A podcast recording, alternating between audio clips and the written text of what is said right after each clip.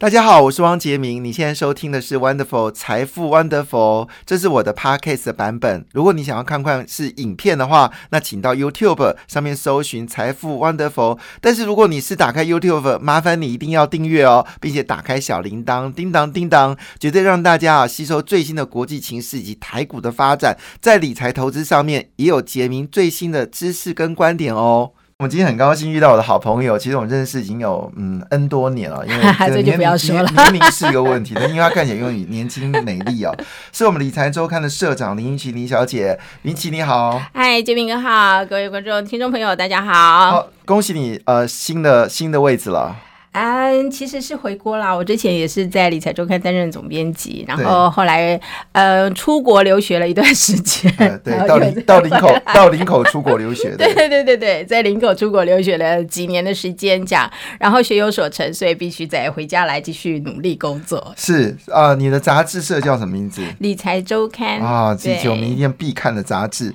那有什么动机让你回到理财周刊呢？我觉得这蛮有趣的，因为我觉得我我在林口留学的那一段时间，因为都在做呃新闻媒体的工作，对啊，因为是电视的专题主持财经节目，然后后来就做网络新闻，那就比较大大部头的新闻。那那时候我觉得说，哎，其实从二零。二零年去年三月开始，其实是全球经济一个很大的一个 V 型反转。对，那我就会警觉说，我自己好像没有在这个财经界里面，好像有很多的讯息是 lose 掉了。所以这一波的大财富，其实自己并没有跟上。那时候开始觉得，我好像应该再回到财经界了。哦，差很多。我跟你说，如果是你在去年有跟上的人，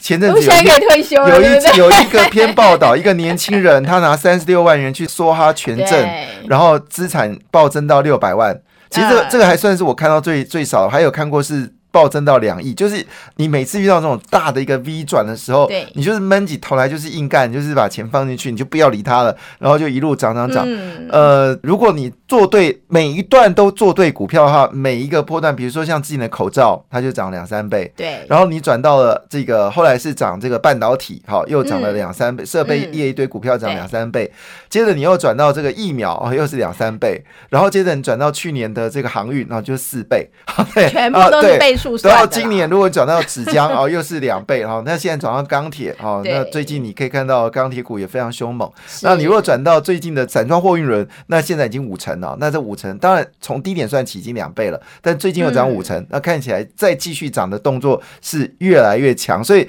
这波行情做对方向的人真的是很可怕。我上次听到最夸张的记录是一位网络的红人哦，他是。在去年的五月份砸了一亿去买股票，他现在资产已经接近三亿了。嗯，不是不是苗栗的三亿，好不好？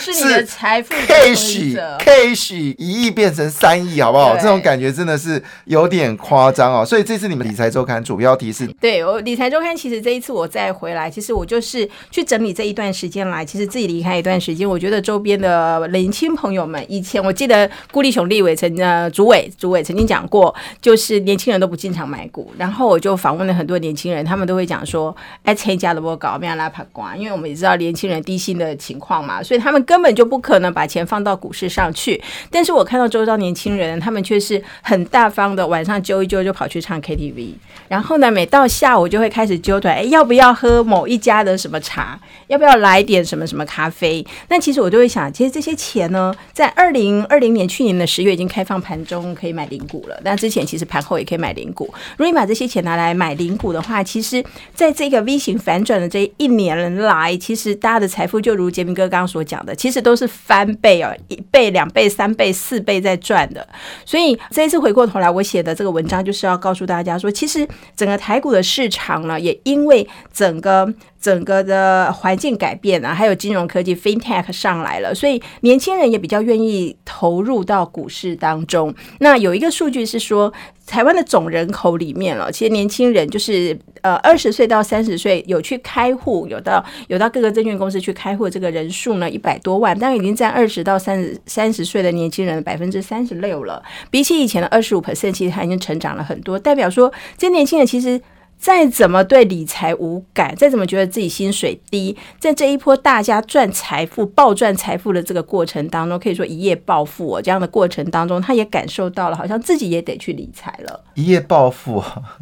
要应该说，如果你是做权证做对方向，真的是一一日暴富了。但是做股票的话，应该就是哎，真的是有赚的感觉哦。事实上，你知道我最近发现到，就是很多年轻人现在赖群主哦，已经很多。当然，呃，吃喝玩乐是一定要讨论，但是呢，大家都追逐什么股票是比较能够让他们能够翻身的，哪怕一个月是拿一万块出来，也希望在下个月的时候看到这一万块变两三万块。那很多年轻人呢就不会买股票，他就去买基金。然后前阵在台股大涨的时候呢，早上是被叮咚吵起了。为什么被叮咚呢？因为我们知道，一般你去银行买基金的时候，你会设一个停利点，那停利点很客气，先。就是十趴二十趴嘛，那到的时候呢，他就会叮咚告诉你说：“哎，你的基金已经涨了十趴了。”再叮咚一声，你的基金已经涨了 二十趴了。再叮咚一声，你的基金已经涨了三十趴了。那早上被吵醒的感觉，真的是用一句日文说叫 “kimoji”。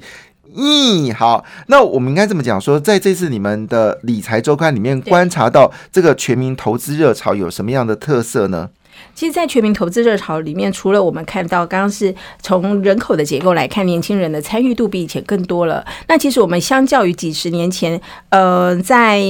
台湾景英卡吧，大概就是民国七十几年，一九八零年代那个时候，台股曾经上了大家一直在讲的那个高点嘛，一二六八二那一个高点。那个时期呢，其实台股的投资人大部分他还是以散户为主。那时候其实外资啊或者其他的法人投资人的占比还没有那么高。但其实随着这几十年来的呃，有外资对于台湾的资本市场的环境的重视，那其实台股的很多的基本面的条件也都蛮好的，所以外资慢慢的进来，然后法人户这边也开始增加了，所以台股的占比呢，其实它已经来到了三比七，可能可能呃，法人的投资的占比会稍微高一点，所以散户的比重就没有那么高了。这对投资人的一个启示就是说，当然你也这些法人投资人在这个市场当中，其实要像以前那种很盲目的崩跌的情况。就比较不会出现了。那再加上，其实这些年来，我刚刚讲 FinTech 还有很多的避险工具的出现，这些避险工具的出现也多空都可以做，所以有人做多，有人做空，多空可以做。避险工具的加入之后呢，也让我们在投资股市里真的要崩盘大跌的风险也会降低了。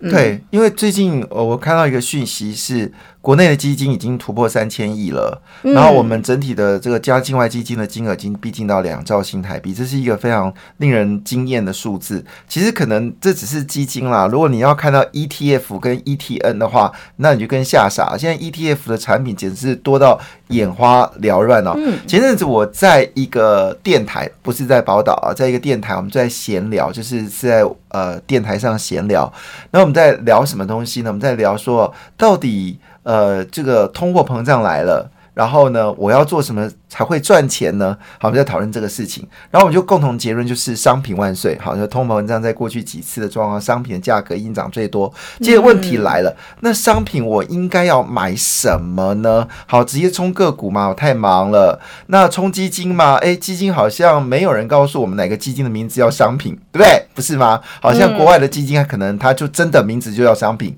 好，他们真的有这样基金，但台湾因为规模小，三千多亿，它并没有所谓的商品，最后大家就共同结论就是点点头，叫做 ETF 哈，因为 ETF 呢，它真的就可以哦，就是把产品的形态给这个说明哦，所以我很好奇，根据理财周刊的一个看法，到底 ETF 对台股部分是不是有产生一些结构性的一个改变呢？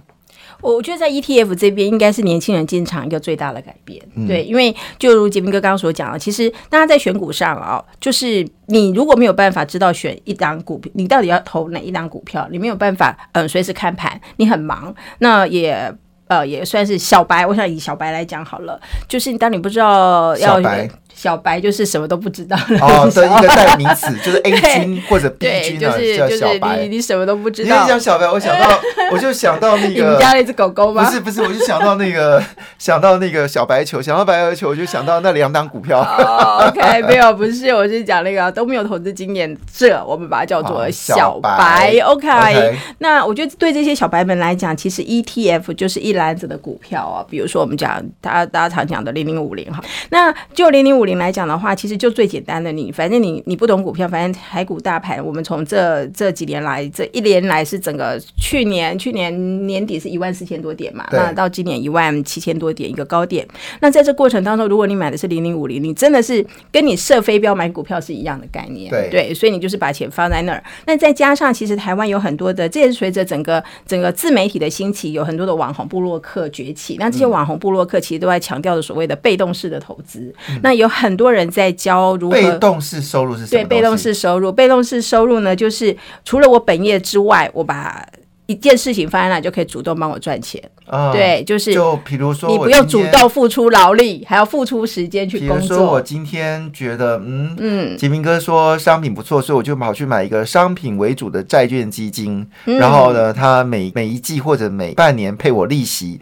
对所以呢，我就什么事都不用做，就等着每一季或者每半年配息。给你。对，就像零零五零或者是零零五二嘛，哈，零零五对强调的是高股息。对，那现在最热的就是元大高股息 ETF，好，它现在是荣登定期定额的第一名，哈。但是我个人认为啦，就是说你真的是要做所谓的高股息的话，应该是选择国泰优质三十，因为它里面的金融股跟传产类股的比重比较高。呃，说真的啦，哈，会配息的商品啊，会配息的股票，其实基本上电子股是比较。没有那么的强啦，哈，比如说以红海来说，今年的股利可能只剩下三趴多了，不到四趴。但是一样道理，你用一百多块的这个股价，你去买类似的传产的股票的话，你可能利息就五六趴了。所以这个部分也是一个很好的学问呢、所以被动式收入当然是现在引爆的话题。那我为什么会问呃？就是云奇有关这个就是被动式收入哦，这其实背后有原因的。因为呢，很多的投资人都思考一件事情：我买这只，这只不会赚；买那只不会赚，我该怎么办？今天非常高兴，请到我们理财周刊的云奇来到我们现场。我们其实也有好一段时间没见面了啊、对，因为之前我在理财周刊的时候，常常找杰明哥一起办讲座。对，因为那时候我在基金公司，那已经是二零零七年以前的事情了，就是在金融海啸之前。是是是，已经是一件很遥远的事情。你每次好像我想到那一年，我在二零零七年底的时候，我在台北福华办我们基金公司自己的演演讲。对，好，那一次非常高兴，我们在福华饭店地下二楼竟然来了一千多人，那时候我还非常非常开心，说有一千多人来。结果这个活动办完之后呢，股票就崩盘了。所以、嗯呃，妈妈都说一句话说，人多的地方不要去哦。当股票市场热的时候，你就要离它远一点点。但是现在的定期定额的扣款人数又创历史新高了。其实我们在观察，就是定期定额在扩大生产的时候，就是当越多人加入到定期定额的时候。在很多人心目中，基金公司当然乐观啊，每个月都有钱进来，Money 嗯 Talks、因为嗯我早期在一九九六年的时候，在富达，富达那时候还在在银行还是推单笔投资的时候，我就我突然间发现一句话是，我在银行我要花很多，因为跟理财专员讨论，因为那时候还没理财专员，通常在外汇兼做，我跟他们花很多口舌去解释基金，好难哦。不如跟他讲一句话，说就是三千块一笔啦，然后你每卖一笔我，嗯因为当时呃法律没有那么那么严谨，所以我们你办一笔定期定额，就给你屈臣氏礼捐一百块。结果我发现到所有这些呃银行的这些外汇专员，他都很开心，因为他不用再去解释基金在干嘛，他就说这个东西你就定期定额买嘛，跌了你就买更多啊，涨了你就嗯出场啊，很简单啊。所以那个定期定额那个爆量，尤其那时候我印象最深刻，我最喜欢就是中信金。那时候叫中信银行，好，因为还没有变金控。后我每次去收单哦，他们都是一叠一叠。后来富邦也跟进，也是一叠一叠哦。那时候我那个呃屈臣氏礼券，我可以给一个外汇的专员哈、一个月我可以给到一万多块。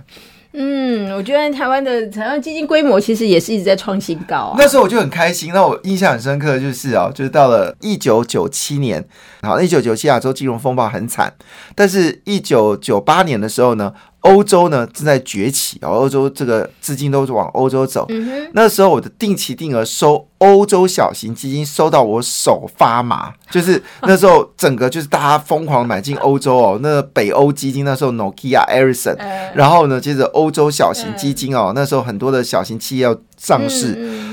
我我那一次呃，其实这个这个奖没有什么夸张，我的奖金可以领到五十万哦，就知道那时候欧洲已经热到一个极致哦。奖金领五十万的概念是什么？第一次拿到五十万奖金的时候觉得 surprise，第二次拿到五十万奖金的时候哦五十万，第三次拿到五十万奖金的时候哦就是五十万嘛，哈哈。但是就在当下的时候，欧洲就崩盘了。所以我我的印象中就是，你看我在过去历史告诉我，人多的地方就不要去哦。但是问题来了，现在你可以看到，不论是 ETF 或者配息的 ETF，或者是基金或者股票市场，前阵子又创下一天五千多亿的量，你你怎么看哦？这些年轻人是冲了吗？人多的地方不要去哦，但是你在那个人多的地方就对啦，所以你就赚了钱啦，是对，你就收割了。所以我觉得现在年轻人哦，呃，另外一个说法，之前我刚刚讲说是呃参加了波高，那他爬瓜，但是他们现在觉得我薪水已经那么少了，所以我更要用钱来赚钱。所以现在不管是证交所推出了，我现在可以用零股零股买股票，或是有 ETF，ETF 还可以定期定额，基金的定期定额，现在还可以选择每日扣，对，就是各种的方式都让股票也可以定期定额了。对，什么东西就是这是我们在十几年前做投资刚起步的时候是没有的。对，所以我觉得现在有很多很多，就整个环境塑造让年轻人就是说，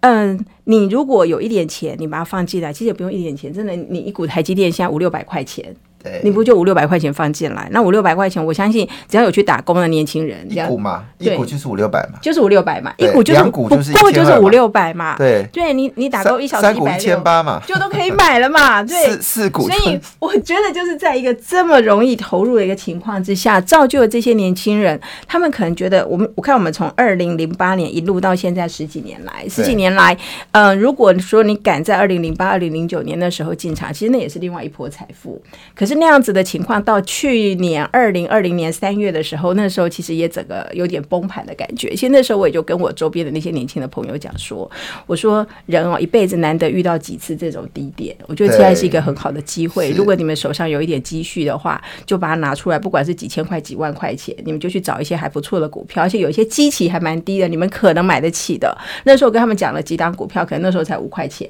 或者十块钱，鸡蛋水饺股，对，大概有有类似这样的股票。然后，如果他们那个时候去，其实很快的时间，因为那一次的低谷只有三个月的时间，就马上反转上来了。对，所以那个时候，如果说你有把钱放进去的话，其实自己的财富，我们不要讲年轻人没什么财富，他就是你，你有五万块就变成十万块了，你就有累积第一桶金。有这桶金之后，你可以再去买其他的股票，或者从事其他的投资。那我觉得现在是一个很好的环境。所以，如果你你是属于那种小白哦，其实真的可以。从这种 ETF 啊，或是基金来来入门，而且现在环境最近最近，如果用从美股来看，因为美股在投资市场上就有一个 sell in May go away，就五月又到了，所以五月可能又是一个 sell in May 在五月卖掉，对对，然后就赶快赶快休假去了，就不要再管你手上的股票了。所以如果说就长期来看的话，其实现在也会是一个还不错的一个一个进场找股票、找好的基金的一个一个点，这样。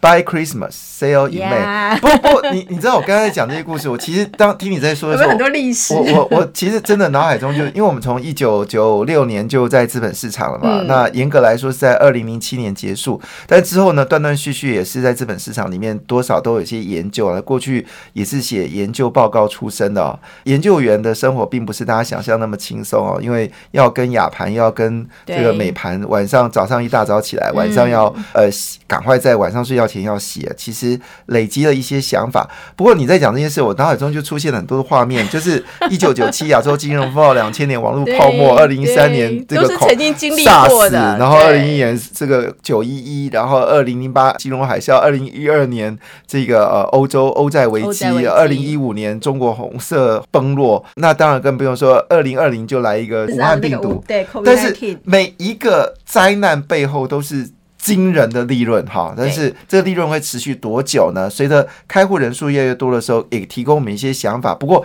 刚有句后话我忘记说，就是因为我们那时候领到很多的这个奖金嘛，在那家基金公司是国外最大基金公司之一。嗯哼。然后呢，老板就突然间发现我们领太多了，他就做了一个新的政策。啊，那新的政策呢？我后面这些业务呢就没有领的那么多。其实老板，你这一点点钱算不了你什么，我们可以创造财富超过这样的状况啊！我也觉得蛮有趣的。好，当然我们来下一个结论，就是说很多人这时候想要进场了，可是的话我很担心哦，会不会再有一二六八崩盘的发生？